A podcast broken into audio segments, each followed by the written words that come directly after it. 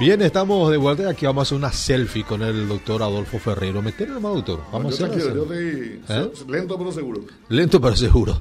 Estamos con Adolfo Ferreiro, ex senador de la Nación. Vamos a hablar acerca de esta situación que ya conversábamos en la parte final con el ex senador también Víctor Bogado, las pretensiones que tiene el presidente de la República de llegar a la presidencia de la ANR. ¿Corresponde? ¿No corresponde? Y también en instantes va a estar con nosotros el doctor Hugo Estigarribia. ¿Ya está llegando Hugo Estigarribia? Ah, bueno, bueno. Está ya aquí también el doctor Hugo Estigarribia, en instantes sube junto a nosotros para debatir sobre estas cuestiones. Doctor Adolfo Ferrero, ¿cómo te va? Tanto Pero tiempo. Muy Qué bien, gusto. tanto tiempo. Tiempos políticos y tiempo de colega también. Ayer mandé. Siempre. fui- yo fui más tiempo radio, radiofónico que, cosa. Yo era tu oyente fans cuando tenías tu programa a la noche en Radio 1. ¿Te acordás? Te solía mensajear ambas. Sí, claro. Sí, sí, sí, daba y vos sabés que yo acá en esta radio tengo un recuerdo muy grato. ¿Sí? Yo dirigí esta radio una noche. No me digas. Cuando, cuando el marzo paraguayo. Ah, Nos quedamos encerrados acá unos cuantos. con tu hermano me acuerdo, con Mario. No, Mario estaba, en Mario estaba en otra parte, no estaba acá todavía. Ah, no estaba acá. Bueno, y fue una experiencia periodística fantástica, además una, un desempeño del personal de la radio ejemplar. Hubo tu un- mondía tú. no, de Valeco. Ah, no, incluso teníamos todo organizada nuestra fuga, así es que llegábamos a hacer, porque se decía que iban a asaltar la radio. Y hubo comportamientos ejemplares como el de un operador de radio que, vi- que vivía en Trinidad y cuando vio que la radio estaba transmitiendo, vino caminando. Pues no había ya transporte público hasta acá para contribuir con su trabajo al esfuerzo que estaba haciendo Claro, la radio. la y yo común. recuerdo, me, le- me acuerdo, por supuesto me acuerdo y la- le, le reconozco mucho coraje y mucha, mucha, mucho, mucho compromiso profesional a la hija de Alcides Rivero, que era la, ¿cómo se llamaba? No me acuerdo. Estela. Sí, una chica joven era, que Estela Rivero. prácticamente era la administradora, directora de la radio. Sí, Estela. Y ella me dijo, ¿vos te animás a manejar? Y sí le dije. Y El problema eso, ¿eh? nos habló ya, pues, y ella fue, pero vale, la, chiqui- la chica. Chiquilina le digo yo, porque yo soy mucho mayor que ella, ¿verdad? Pero No, en aquella época era muy jovencita. muy jovencita, Muy pero jovencita. mostró un coraje extraordinario y una, un sentido de responsabilidad de lo periodístico, digamos. y, y bueno, y pa- la pasamos, pasamos una noche, una experiencia muy linda, muy, muy linda. Me acuerdo que el querido y finado Rolando Niela después le dedicó un artículo a eso Sí. a cómo se había comportado la prensa, el periodismo esa noche. Y fue un momento en que nos jugábamos, el país se jugaba, ¿verdad? Se jugaba todo el proyecto democrático, republicano, que por más mal que vaya yendo o haya ido, eh, es la única alternativa para ser un país civilizado alguna vez en la vida. Uno hace un poco de retrospectiva y, y analizando lo que estás contando, doctor, eh, uno lo hacía tal vez con la esperanza, ¿verdad? De un futuro mejor, de un país mejor, con, en términos democráticos, ¿verdad? Sí. Salir un poco de, de esa dictadura que nos tenía prácticamente atosigados a todos, ¿verdad? Y de ese tiempo a esta parte, haciendo una retrospectiva de todo lo que vivimos en esta era democrática, parece que no sirvió de mucho aquello. ¿o no, sí? sirvió de mucho. ¿Sirvió? sirvió de mucho. Eh, a los jóvenes que no vivieron lo que es el terror de la dictadura, ¿verdad?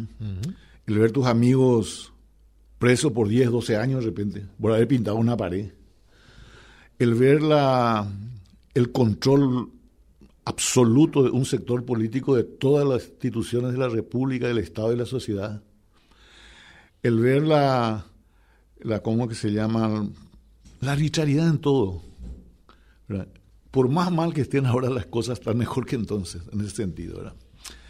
O sea, tan mal como aquel entonces ya No, no, difícilmente. eh, tendría que volver una cosa parecida a esa.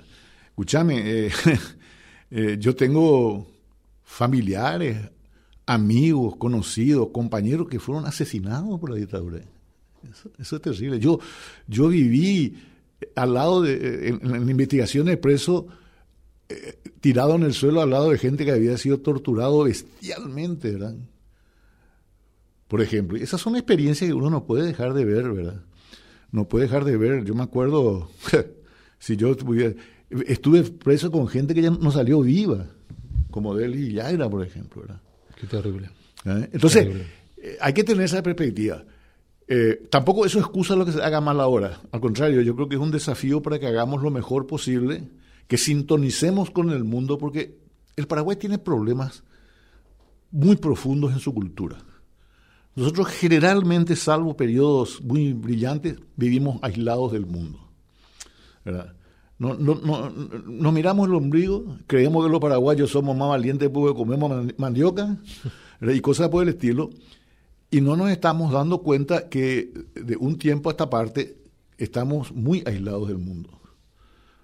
Cosas que acá se discuten fervientemente ya no son problemas ni en, ni en Clorinda. Ya están resueltas, ¿verdad? ¿Y por este qué, por qué no, cuál es nuestro problema entonces, Adolfo, de tu, de tu óptica? ¿Por qué estamos así como estamos? Y, son cuestiones ataques. Yo una vez leí un libro, Marco, que se llama, un gran historiador alemán, que dice que Alemania tiene, hay dos Alemanias, dice. La que mira hacia Europa, que es la, la, Alemania de Goethe, de Angela Merkel, de toda esa gente, ¿eh? y la que mira hacia los Urales, hacia, hacia Rusia, digamos, que es, la, Alemania eh, la Alemania nazi, por ejemplo. O sea, el desprecio de la cultura, de la civilización, de los valores europeos. Este, entonces decía, esa, estoy simplificando mucho, ¿verdad? Nosotros somos dos Paraguay. El Paraguay que mira hacia tierra adentro en el mal sentido de la palabra, y el Paraguay que mira la región, el mundo, la modernidad. Y vos te das cuenta de repente que nuestras mejores manifestaciones culturales no son las de los que miramos hacia adentro, sino las que los miramos, las que, no son las, de los que miran hacia adentro, sino las que miran hacia afuera. Por ejemplo, nuestro principal músico de la historia del Paraguay, los principales, José Asunción Flores, Herminio Jiménez, son gente que ha hecho, ha interpretado lo profundo del Paraguay, Autín Barrios, pero conectados con el mundo. Juan Calle. ¿Qué tal? ¿Cómo Augusto? Rabastos es nuestro más grande escritor, o eh, Gabriel, eh, Gabriel Casaicia, que han visto profundamente la realidad sociológica, cultural, mitológica, histórica del Paraguay, pero no mirando hacia adentro, mirando hacia afuera, o mirando desde afuera. Porque Augusto Rabastos es el gran escritor paraguayo, pero es un gran escritor latinoamericano. ¿Verdad? Sí porque conectado con el mundo. Eso pasa con todas las actividades. Nuestra, y Paraguay no está conectado con el mundo. Por tiempos. Hay épocas que estamos muy conectados con el mundo y cuando vemos, por la historia y vemos los comunistas, los socialistas, los liberales, los nacionalistas de los años 20 o 30, los anarquistas, para tomar, o los músicos, no tenían nada que envidiarle a sus pares del Río de la Plata e incluso de Europa. Un Eligio Ayala, un Eusebio Ayala, un Roabasto, un José Asunción Flores estaban conectados con el mundo. Y eso les permitía una identidad nacional mucho más sólida, mucho más inteligente, más culta. Por eso fueron grandes. Eh, y de repente, en la década del 70, empieza un proceso de alejamiento del mundo. Y hoy día el Paraguay, salvo excepciones, siempre que decir eso para quedar bien con alguien, este por ahí, pero el, Paraguay no está conectado en nada con el mundo. A tal punto, por ejemplo, que la cultura desapareció, la actividad del intelecto en nuestro país desapareció. Cuando nosotros éramos más jóvenes y teníamos un problema constitucional, ¿qué hacíamos? Nos íbamos a hablarle al doctor Pacielo. Un problema jurídico nos íbamos a hablar acá al papá de Hugo Stigarribia, que era un, fue un gran señor, ¿verdad? Que pagó un precio alto políticamente por una estupidez pero que, algún día vamos a recordar. Una analogía un emperador romano. Porque dijo algo que tenía un sentido de que no entendieron Que no entendieron algunos cronistas y tergiversaron y usaron el No quisieron entender, porque ese, bueno, pero no importa, esa es otra historia.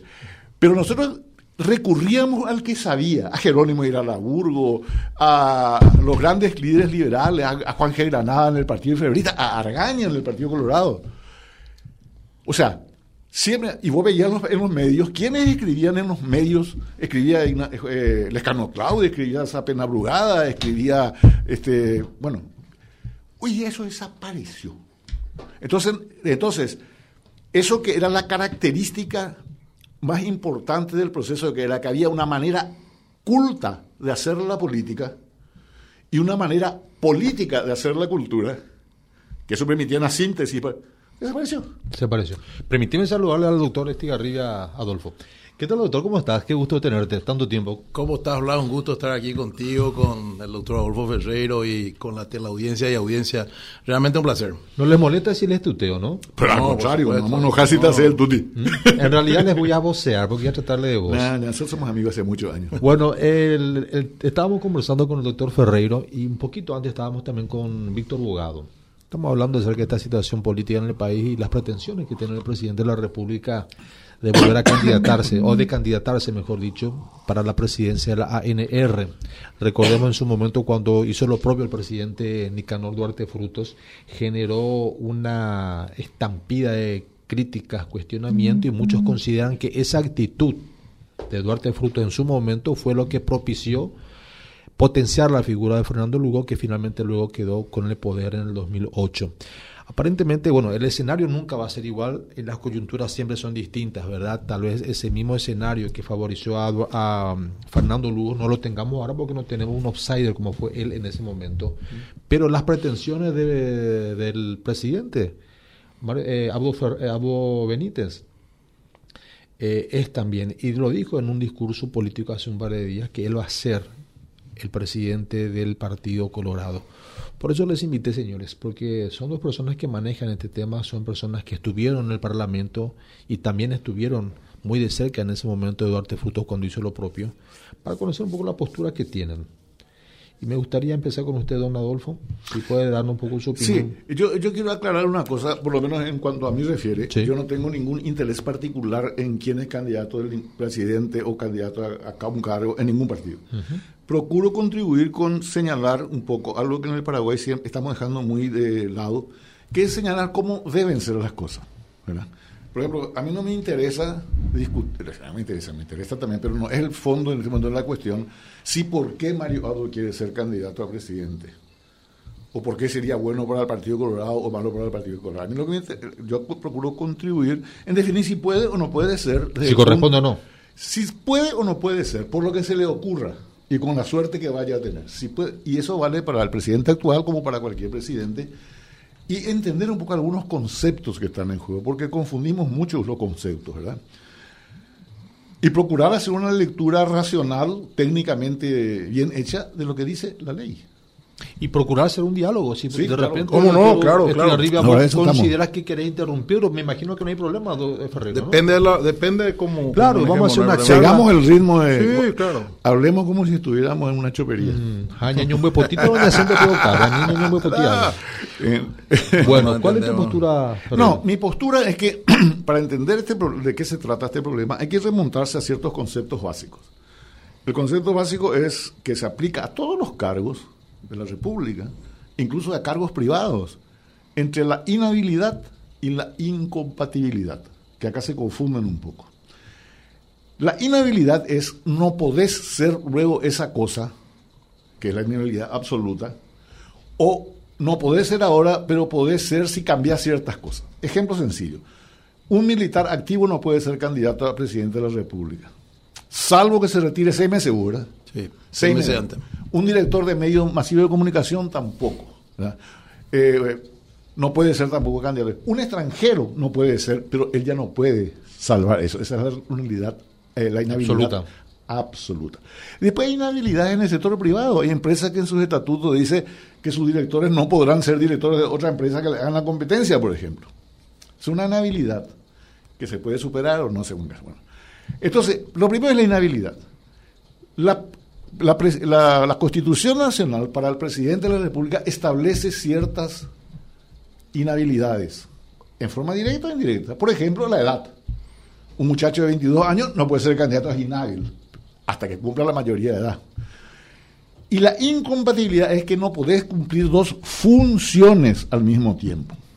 Esa otra inhabilidad. No, eso es una incompatibilidad. Incompatible. Inhabilidad no podés ser. Ujú. Incompatibilidad, podés ser lo que quieras, pero lo podés ejercer al mismo tiempo.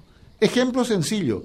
Una de las incompatibilidades que tiene el presidente de la República y otros cargos también, el ministro de Corte, etcétera, es la incompatibilidad, dice, no puede este, ejercer el comercio. Pero yo te pregunto, ¿puede ser propietario de un comercio? Claro que sí. Puede tener una estancia. Puede recibir una herencia siendo. Se muere su tío o su papá y le deja una estancia, un tío estanciero, o un puesto de choripán, no importa. Él tiene que tomar posesión como poseedor, como titular del bien, y nombrar un administrador. Puede tener una estancia, puede ir al remate, vender, comprar, administrar, pagar, contratar como estanciero. Así se entiende la incompatibilidad inhabilidad. Y en, ese, en, ese, en esa comprensión, yo creo o veo que la Constitución Nacional para el presidente de la República establece una incompatibilidad. O sea, no puede ser algo al mismo tiempo que el presidente, pero puede tener el título. Estanciero, este, presidente del club, del, club deportivo de su barrio, etc. ¿Cómo puede tener el título de presidente de la ANR, Adolfo, sin haber hecho proselitismo o sin haber asumido? ¿Puede, por ejemplo, él asumir la presidencia de la ANR? Siendo presidente de la República, digo. Sí, eh, a ver, ahí también entra por un leguleyismo espantoso. Hay un principio jurídico que es el siguiente. No es ilegal ningún acto que se hace para cumplir un mandato superior de la ley. Por ejemplo, él recibe una estancia. Muere su abuelo que le deja una estancia. Él, por la ley de sucesiones, corregime si me estoy equivocando, Hugo. Te estoy escuchando. Es la ley de sucesiones, vos sos propietario del bien que, de, que, te da tu, el causante, se dice, a tu abuelo, o sea, desde el momento que él muere. Ya sos ya sos titular del bien, ya sos dueño ya de su adelante. Pero no podés ejercerlo de estanciero. Entonces él tiene que tomar la posesión del bien e irse a una escribanía y a nombrar un apoderado. Ese irse a una escribanía no se puede interpretar, ah, no, pero ella, él ejerció de estanciero. Porque ahí viene otro concepto también que en el caso de Duarte Fruto, me acuerdo, se tergiversó mucho, que es, va a ejercer por un rato la, la función. Y el diccionario de ciencias jurídicas dice que ejercer la función es administrar, eh, pagar, cobrar, pleitear, nombrar empleado, despedir. Eso es la función. Y eso se ve, por ejemplo, cuando un presidente es electo. Ya es electo, ya va a ser presidente, pero no ejerce todavía la función. ¿Qué diferencia hay entre ejercer y asumir? Asumir es tomar el cargo y ejercer la autoridad. El ejemplo sencillo. Es electo hoy y va a subir el 15 de agosto. Ya es presidente electo, ya se le tiene que tratar de presidente, ya tiene guardia de seguridad, ya tiene todo, pero él no puede firmar un decreto. Eh, Hugo. Sí, efectivamente. Eh, yo quiero precisar algunos conceptos. Eh, primero, se busca la exclusividad en el cumplimiento de las funciones del presidente. Ese era el espíritu y el texto de la Constitución, ¿verdad? El espíritu de los constituyentes era que solamente al asumir, obviamente, la máxima magistratura de la nación, se dediquen a exclusividad. Y lo dicen los 137, eh, que es incompatible con otro cargo, ¿verdad? incompatible. incompatible. Incompatible efectivamente es que no puede ocupar otro cargo. Sin embargo, inhábil es que no puede ser, ¿verdad? Que no, no puede ser candidato a presidente, por ejemplo, vicepresidente, si no renuncia seis meses antes. Que es el caso se va a aplicar ahora con Hugo Velázquez, ¿verdad? Se aplicó con Castiglioni y otros y otros, ¿verdad? Entonces, ¿qué sucede? El, el presidente Marito es eh, hábil de ser candidato es hábil. De ser candidato, ¿verdad?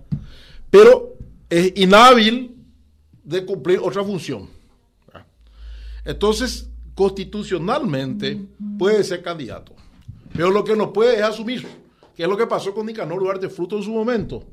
¿Qué pasó? Él fue una acción de inconstitucionalidad y por una medida cautelar la Corte le habilitó a ocupar ese cargo, violando la Constitución aviesamente la Corte, eh, un caso de prevaricato, causarle juicio político, etcétera, etcétera. Se armó un frente a consecuencia de eso que cabezó Lugo, después Lugo fue presidente, ¿verdad? Un acto en la plaza enfrente al Congreso, ¿verdad? enorme, ¿verdad? O sea, ¿cuál es la lógica del constituyente? No puede cumplir otra función. ¿Cuál es la lógica? ¿Para qué te va a candidatar si no puede cumplir otra función? Resulta que Amarito eh, eh, la intención política le viene antes de que él pueda ser realmente presidente del partido. ¿Y cuál es la idea del constituyente? ¿Quién va a querer ocupar un cargo menor que el presidente de la República? Aparte de la exclusividad de funciones, ¿verdad? Y efectivamente, este, esto se llama forzar la constitución. O sea, ¿es constitucional que sea candidato? ¿eh? Pero es imposible que sea presidente, siendo presidente de la República.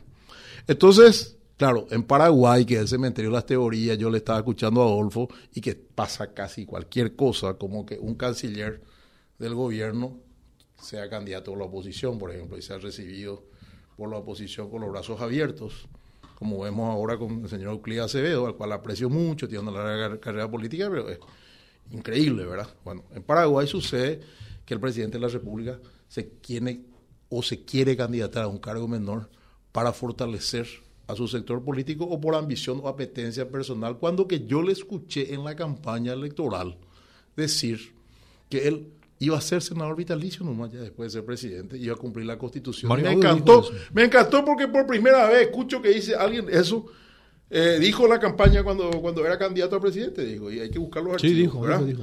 Entonces, ¿qué pasa? Yo coincido totalmente con, con Adolfo, escuché ya por ahí su declaración de que es constitucional que sea candidato. Electo también. Ah. Sí, claro, electo también. Lo que no puede es, lo que no puede es ejercer. Claro. Entonces, ¿para qué te vas a candidatar a un cargo que no puede ejercer? O sea, allá entra otra cosa. Le mentimos. ¿Sabe qué pasa? Le, toma, le, le tomamos en joda a nuestro electorado. Nuestro electorado soporta cualquier cosa. Ni Carlos Duarte Fruto se candidato a senador activo. Cuando que la constitución dice será senador vitalicio. Eh, Horacio Cartes se candidató a senador activo cuando la constitución dice será senador vitalicio. Intentaron la enmienda, eh, Lugo eh, y, y, Cartes, cuando la había la reforma. O sea, siempre queremos joderle a la constitución y queremos joderle al electorado. En este caso, sí, finitamente es constitucional, pero de cumplimiento imposible. Entonces, esas son las cosas que yo digo, eh, ¿por qué Marito, ya que tu gobierno está tan complicado en miles de cosas, es un gobierno de problemas realmente, más allá de la pésima gestión que está haciendo, ¿verdad? También de problemas. ¿Por qué tenés que jugar con esto? Porque tenés que enfrentar a Horacio Cartes. Porque el señor Nicanor Duarte Fruto no quiere dejar de ganar la plata que está ganando ya se le está para ser candidato a enfrentar a Cartes. No, señor, es, es, el tema. Nuestra clase política siempre está ahí al filo de la navaja de la Constitución. Ahora, obviamente, y va a tener que comerse este tema lo honor colorado, puede ser candidato. Y caraduramente en estos días escuché Calderete dijo que no. Calderete era, era el hombre que estuvo con Nicanor cuando fue candidato y, fue el que reemplazó al beneficiado. O sea, por favor, mis queridos amigos periodistas, vamos a desempolvar los archivos y desenmascararle a estos fantoches que ayer dicen una cosa y hoy dicen otra. O sea, la función de ustedes, estuve escuchando Adolfo, es mucho más importante que la de antes cuando los intelectuales eran considerados. Porque hoy la función del periodista suplanta a esos intelectuales que ya no están generando opinión, generando crítica y generando un voto que va a cambiar a estos fantoches. Entonces, más que nunca ahora, los medios juegan un papel, las redes sociales. Vi, por ejemplo, que a mí Adolfo me hizo un contrapunto en un comentario que yo hice en el Consejo de la Magistratura y me encantó. Me encantó porque eso estimula el debate, ¿verdad? Eh, eh, por ejemplo, hacen manifestación fiscales que se aplazaron en el examen del Consejo de la Magistratura. Pero por favor, si se aplazaron fuera de las ternas, como yo puse en, no pueden seguir cumpliendo funciones, se vayan a manifestarse a su abuela los abogados deberíamos manifestarnos porque estos magistrados aplazados siguen en funciones. Y no son destituidos el día siguiente que se aplazan. Jurado de enjuiciamiento tiene que destituirlo. Porque quiere decir que no están en condiciones. Entonces te estoy poniendo nomás yo ejemplos así, colaterales, siguiendo un poco la línea de nuestro amigo Adolfo, que es un peso pesado al derecho. Yo soy un joven todavía que trata de, trata de aprender algo. Se hace, se no, no, no, no, no, trata de viejo. No, no, no. vos, vos sos un poquitito mayor que yo y tu hijo es un poquitito menor que yo. Es el sándwich. Y lo mismo le pasaba a él con mi papá y conmigo, ¿verdad? Entonces, no, realmente yo este, creo que estamos viviendo un momento de crisis moral, de decadencia intelectual. El ser intelectual es hoy pecado para hacer política. La otra vez tuve un debate en un, en un, en un chat por eso. Y ser intelectual no significa que seamos sabiendo. Más o menos leír nomás somos. Y que más o menos manejamos cierta idea. Y que usemos el intelecto como herramienta. Claro, claro, claro. Y, la gran herramienta para el desarrollo de una sociedad es el intelecto. El, ser leído, ¿verdad? Es la cultura, porque nosotros tenemos, recién estaba conversando con unos amigos, pues mi hijo estaba jugando fútbol, le estuve acompañando a la sobrina así, este, eh, y le estaba diciendo que acá tiene que haber un cambio de paradigma en la sociedad paraguaya, en el sector privado y en el sector público, y tiene que empezar desde la casa, de la escuela, etcétera, etcétera, para revalorizar que los valores morales son los que deben regir nuestra vida. Esto que pasó ayer en un colegio, por ejemplo, gravísimo, ¿verdad? O sea, que nos enteramos ayer y otros temas, nos hablan de una sociedad en crisis. Esto que estamos analizando ahora. Cada tanto nos reúnen a nosotros, a Adolfo, a mí, por temas vinculados. Así cumple la Constitución, algo que, tenía que ser lógico, ¿verdad? Hay, una cosa que yo quiero señalar para que quede preciso lo que estamos diciendo. Vos estás haciendo unas consideraciones sobre las motivaciones que pueden tener. Yo no entro en eso porque no es mi interna, ¿verdad? Este, pero eh, solamente me pero de alguna forma le afecta también al país, ¿verdad? Sí, claro que le afecta al país. Pero le afecta más al país no quién es candidato, sino si puede o no serlo legalmente. Eso es más importante. Sí, es cierto. Y es lo que queremos saber. Lo que yo no me quiero corregir un poco en cuanto a mi opinión, ¿verdad? Es que yo creo que la Constitución, bien aplicado a los conceptos de inhabilidad e incompatibilidad, permite ser candidato y permite ser electo. Porque si no, pues sería un contrasentido y permite ser presidente del Partido Colorado mientras es presidente de la República, lo que le prohíbe es ejercer, y para eso están los vicepresidentes y lo que sea. Y además tenemos que meter otra variable en este análisis que generalmente dejamos de lado, que es aquello de lo que estamos tratando, que es la política. Y si miramos la política, yo siempre pongo un ejemplo un poco, un poco en París y en no sé qué otra ciudad suiza, cuando yo me fui, una de las primeras cosas que me advirtieron es que estaba muy severamente castigado porque estaba claramente prohibido orinar en la calle. Y yo dije, a la flauta. ¿Y cómo hago? Y me dice, tenés que irte a los baños públicos. Cada cuatro o cinco cuadras hay un lugar para entrar a un baño público. Entonces tiene sentido la prohibición porque prohíbe orinar en la calle, pero sabe que la gente tiene que orinar, entonces crea las condiciones para que se cumpla la ley. Había sido que en Asunción también está prohibido, pero andar contra baño público. Entonces, por eso que hay que entender qué es lo que se regula. En la política, y se ve en todo el mundo, ser presidente de la República y al mismo tiempo presidente de tu partido hay, ocurre en muchos lugares. Por ejemplo, el doctor Raúl Alfonsín era presidente de la República y presidente del Partido Radical. Y no está prohibido. Porque hay ciertas circunstancias de liderazgo que hacen necesario que eso sea así. Los jefes de gobierno en general en los regímenes parlamentarios son jefes de sus partidos. Margaret Thatcher era la jefa de su partido y era la primera ministra de Inglaterra, la presidenta del gobierno. Y así sucesivamente. Entonces, tenemos que serlo más claro. El sistema político tiene particularidades que no podés cambiar por la ley, porque lo obliga es que se ocurra clandestinamente. Y te hago un ejemplo local. Suponete que el candidato al presidente de la República hoy fuera, o el, presidente de la República fuera el coronel Rafael Franco, que tenía un liderazgo personal y donde todo el partido, todos los sectores lo postulaban siempre para presidente. Y no por eso era, era democrático el partido, era su naturaleza. Entonces, nosotros tenemos en la Constitución una de las pocas disposiciones que, a mi opinión, están bien, que es diferenciar bien la incompatibilidad de la inhabilidad. Y, en ese análisis, como, yo entiendo el derecho, no me importa para qué ni si le va a ir mal o le va a ir bien. Al igual que Nicanor de Fruto o cualquier presidente de la República puede ser presidente de su partido, lo que no puede es ejercer mientras está, eh, está siendo presidente ejercer. Esa es la, esa el ejercicio es porque, claro, el ejercicio es la clave, porque resulta que se, busca la exclusividad en el cumplimiento de la función del primer magistrado. No, no, no se pretende que sea un amputado político. porque es ridículo que un presidente no haga política, ¿verdad? Pero claro, fíjate que el presidente. Claro. pongo ejemplo, porque ejemplo. El presidente de los Estados Unidos hace campaña por sus gobernadores pues, en el avión de, la, de ese ayonazo que tiene el presidente de Estados Unidos, por su reelección también. Es decir,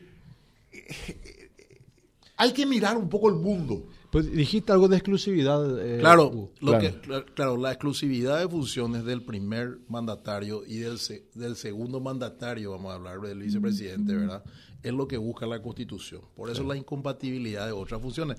Yo recuerdo que me habían consultado. Ahí te puedo interrumpir. Sí. Cuando dice exclusividad de funciones, sí. su función exclusiva es ser presidente. En términos de cargos administrativos Cargo. y, y, patrimoniales. Sí. Pero le puede prohibir al presidente de la República, suponete que él sea un gran cirujano, como fue Tabaré Vázquez, que se iba una vez por semana o dos veces por semana al hospital de clínica a operar.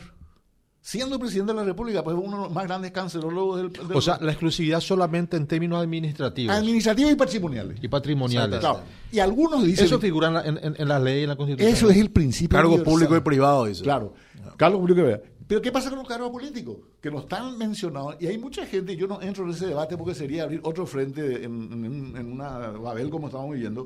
Ya habría tumbado. Que, que dicen que puede ejercer cargos privados. No tiene problema. Eh, perdón. ¿Qué se entiende cargo, por cargo? Perdón, perdón, políticos. Porque su función es política. Vamos a suponer que haya que hacer un gran pacto nacional para reformar la constitución, para eh, depurar la justicia, para, para lo mejor. Y los partidos digan, no, pero tiene que estar presidiendo cada partido, pues, haga ese acuerdo, el líder principal del partido. ¿Y qué pasa si el líder principal del partido es el presidente de la República? Que por algo ya es el presidente de la República. ¿Y cuál es el problema que él conduzca digamos, a su partido en un proyecto nacional de defensa nacional, por ejemplo? Hay que pensar un poco grande. Vamos a ver que tengamos, tengamos una amenaza internacional de guerra y los partidos se pongan de acuerdo, vamos a unificar políticas públicas, moneda políticas de Estado, pero cada partido va a tener a su principal líder dirigiendo el partido para que nadie salga del carril. Y resulta que ese principal líder es el, el presidente de la República. Puede serlo. Y después lo de exclusividad también hay que poner como se pone en la ley, cuando se interpreta la ley, en términos razonables. Exclusividad con cosas importantes. Pero con ese criterio no podía organizar el cumpleaños de su hijo. Porque no es exclusivo. No podría ser. ¿Qué, le, ¿Qué impide? Te hago una esta pregunta. ¿Qué impediría que el presidente de la República se vaya los domingos porque es un fanático de un club en la hinchada, en la popular, a, a hinchar por su equipo? Nada.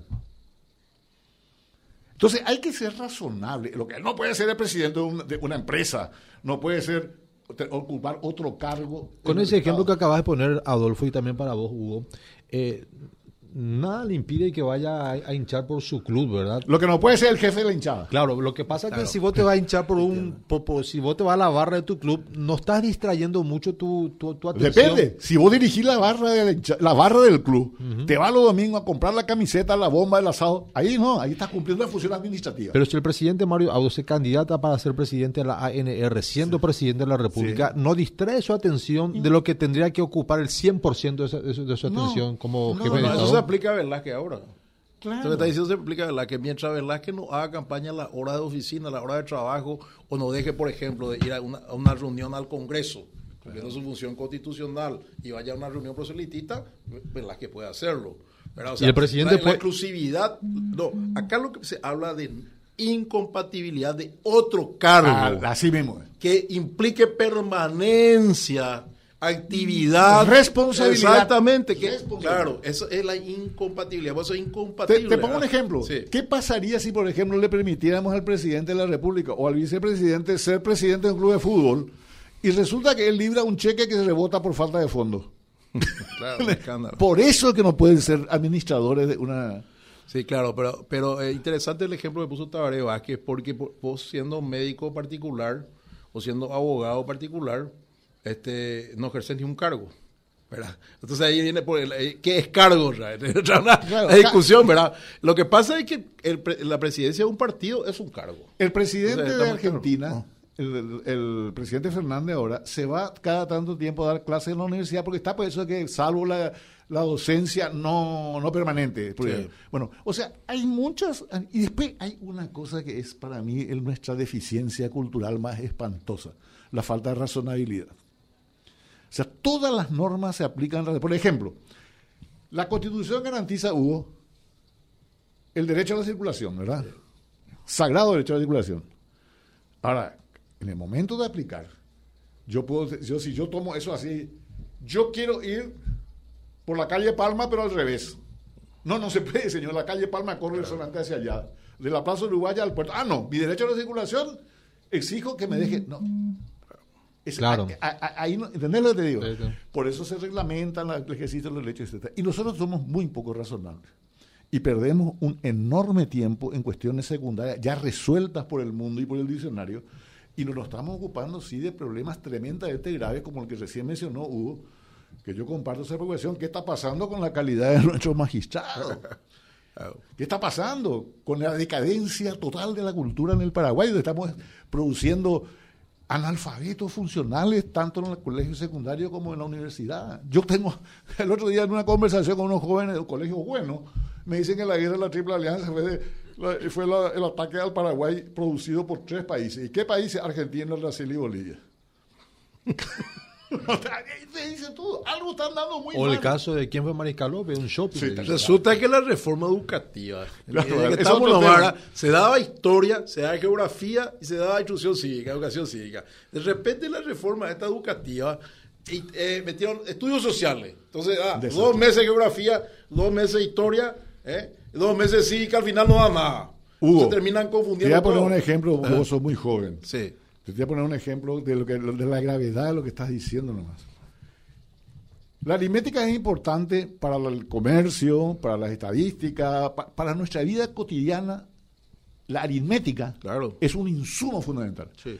¿Qué pasaría con nuestra economía, con nuestro comercio, con nuestro, qué sé yo, con los fictures de fútbol, con cualquier cosa, si durante 70 años no se enseñara aritmética? Un desastre. Bueno, la educación cívica es el insumo principal del ciudadano para la democracia y la república. Hace 70 años que no hay educación cívica. Educación cívica y moral. Y moral, ¿no? decía. ¿verdad? Pero yo me quedo nomás en, la parte de... Sí. Yo di cursos, así charlas y compañía para egresados universitarios que no sabían de dónde salían las leyes. Estoy hablando de gente con título universitario. Que no sabían que las leyes son producto de la actividad del Congreso. Por ejemplo. Entonces vos decís, bueno, tenemos un problema grave. Ya como astronauta que se está cayendo.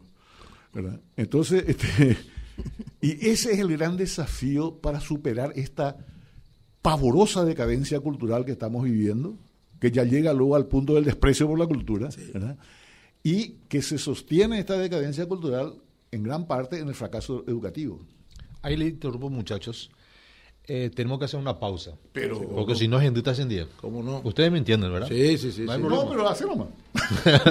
Hacemos una pausa. En instante seguimos aquí con los doctores Adolfo Ferrero y Hugo Estigarribia por los canales de Mega TV y por la sonda de la poderosa 780 AM Radio Primero de Marzo. Estamos de vuelta, estamos aquí conversando con los señores, con Hugo Estigarribia. A veces, y con Adolfo Ferrero, a veces que en las pausas uno se entera muchas cosas Sí, más. ¿no? sí, sí. Eh, sí, sí, porque el lenguaje quizá un poco más coloquial y también eh, nos permite tener esos detalles. Bueno, eh, tenemos que ir cerrando, lamentablemente. Ustedes saben que somos esclavos del El tiempo. en tiempo, eso. Y eso, es- hay- a propósito, es una cosa muy importante que yo quiero complementar lo que dijo Hugo sobre el periodismo en nuestro tiempo, que es el único foro público habilitado las 24 horas del día y de la noche también, como decía alguien. este, pero tiene un problema el foro, el foro radial, el foro, el foro radial, periodístico. Tiene un espacio limitado. Y hay temas en este país que se requieren hablar cuatro, cinco, seis horas seguidas. Y los órganos donde antes se hablaba de eso desaparecieron de la función pública. Las convenciones partidarias. Yo me acuerdo de la gran convención del Partido Liberal cuando Laino y Tito Sayer discuten si participaban o no en las elecciones convocadas por Rodríguez en el drawing. Fa- fabuloso. Seis horas, siete horas discutiendo. Este, la academia, no hay más actividad académica que se pronuncie y desarrolle sobre temas grandes. Esto que estamos discutiendo acá tendría que ser un tema de la cátedra de Derecho como cátedra pública. Claro. Es decir, no hay más este, la- las agremiaciones culturales. eh, entonces no hay tiempo. Estamos constreñidos al tiempo que dispone, que es lógico que así sea, pero eso limita mucho el debate. Pero les comprometo a una Pero está bien visita. hacerlo, aunque sea 10 minutos. Ahí está, hay que hacerlo, porque el gran problema que tenemos ahora, que en esta época es, dicen que de hipercomunicación, es que no sabemos nada. Así mismo. Realmente yo creo que es interesante estimular el debate. Eh, la responsabilidad del, del periodismo es muy grande. También de los que de los que estamos vinculados a la política, porque no hay políticos, pues fíjate, nosotros estamos fuera de cargo, pero siempre estamos opinando de política y generando debate, controversia. Un gran debate podría ser qué es la política. Claro, exactamente, claro. claro, a mí, me, repugna cuando escucho la clase política. No hay una clase política. Hay mucha clase de políticos que es diferente. Así mismo. y se instalan términos, y sobre todo curepisadas. La curepina inventar la término como, y después copiamos todo. ¿Tú sabes que recién justamente estuve pensando este, que Paraguay es algo que nunca ningún político planteó, ni nosotros cuando tuvimos un Senado, Adolfo. Mm. Para el día, eh, Paraguay tendría que tener feriado en octubre, porque en octubre de 1813 recién Paraguay fue república. Claro.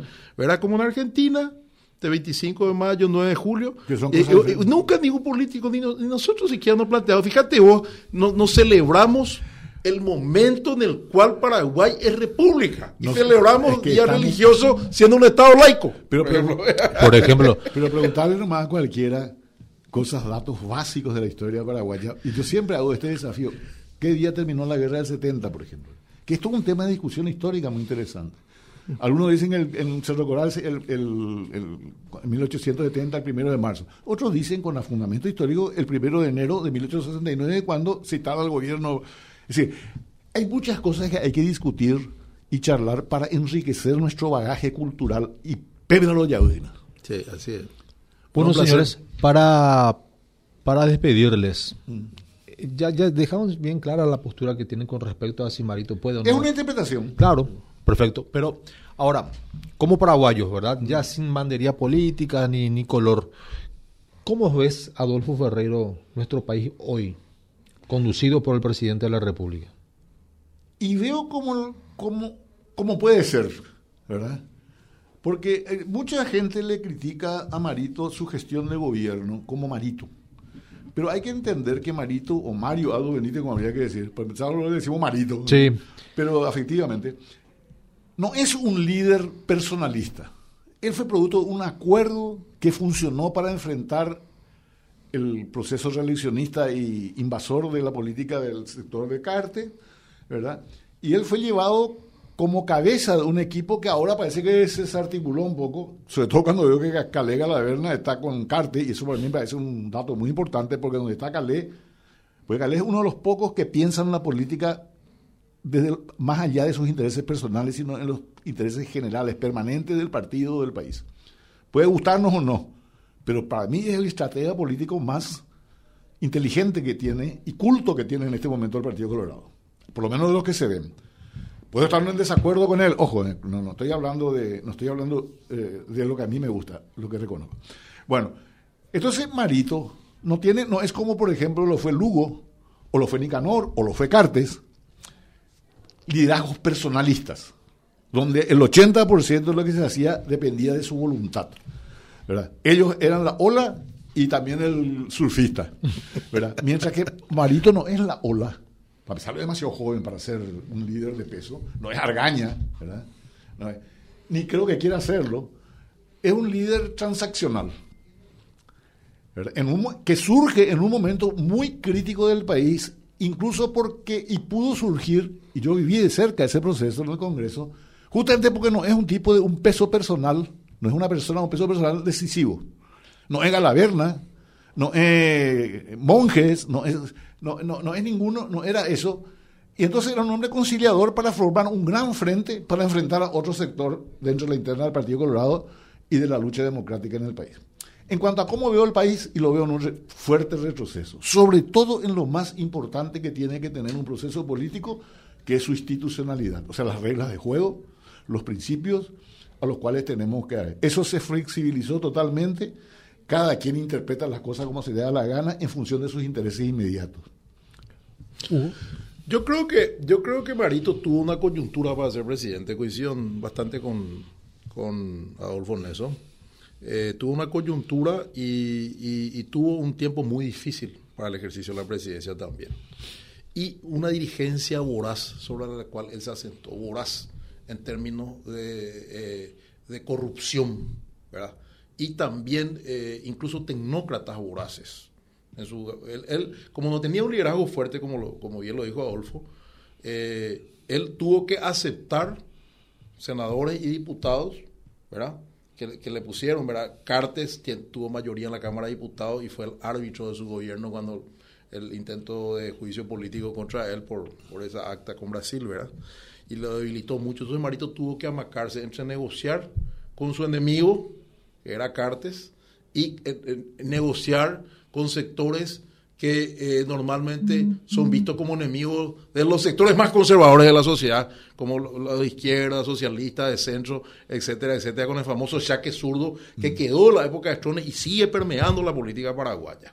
Hoy los sectores más retardatarios, más conservadores, al filo de, nazifascistas, cuando vos tenés una idea de avanzada democrática, sos zurdo y te estigmatizan. En, los chats aparecieron los tiranos del chat, tipos que te excluyen, personajes eh, argentinos que se vinieron acá, fueron acogidos, se adueñan de los chats, te excluyen.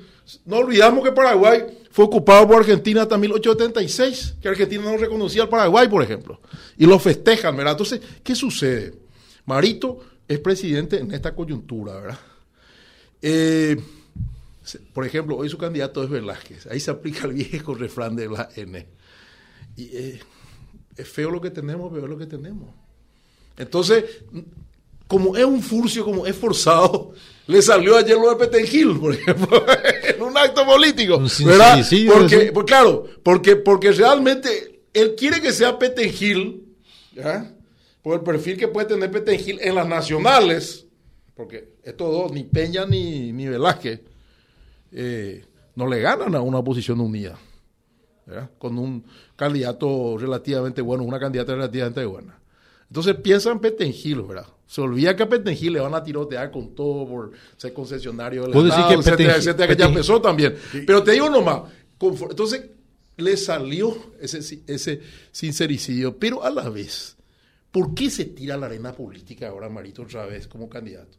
Porque ya le ganó a Cartes. Ya te gané una vez, te puedo ganar dos veces.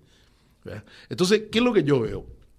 Yo lo vi con buenas intenciones al principio, lo veo con buenas intenciones, lo veo con un liderazgo democrático, pero sin equipo, sin equipo para gobernar en este momento de crisis. ¿eh? No tiene barco ni no tiene equipo. Entonces, ¿qué pasa? Eh, yo creo que su gobierno es un gobierno con muchos problemas, pero aún así, como le enfrenta a una persona autoritaria, ¿eh? Que volvió a la ANR, una de sus empresas, ¿verdad? y por primera vez la ANR no tuvo elecciones internas, ¿eh? por primera vez en la historia, con este señor. Ni Stroessner no hizo eso. Con Cartes. Ni, con Cartes. Con Cartes al frente del Partido Colorado con su equipo. Ni Stroessner se animó a tanto. Ni Stroessner se animó a ponerle una, una gasolinera frente a la embajada de los Estados Unidos. Y me hace acordar mucho al Chapo Guzmán. Chapo Guzmán pensaba que muchas cosas iba a hacer y finalmente hoy se está pudriendo en una cárcel de Estados Unidos. Entonces, te quiero decir nomás, este, yo creo que el gobierno de Marito es un gobierno que realmente no interpreta la doctrina colorada tampoco. Ya te hablo como colorado ahora. Ni Cartes ni él. Señores, me encantaría seguir charlando con ustedes, pero lastimosamente tengo que agradecerles la presencia, el compromiso de una próxima charla. ¿Cómo no? Porque más que el debate fue una charla, por lo menos fue una plática bastante amena, ¿no? Hay que recuperar de vuelta la capacidad de conversar inteligentemente. Y eso es lo que yo valoro siempre que tengo la oportunidad de hablar con, con Hugo, porque hay no hay demasiados jóvenes que tengan esa predisposición hoy día.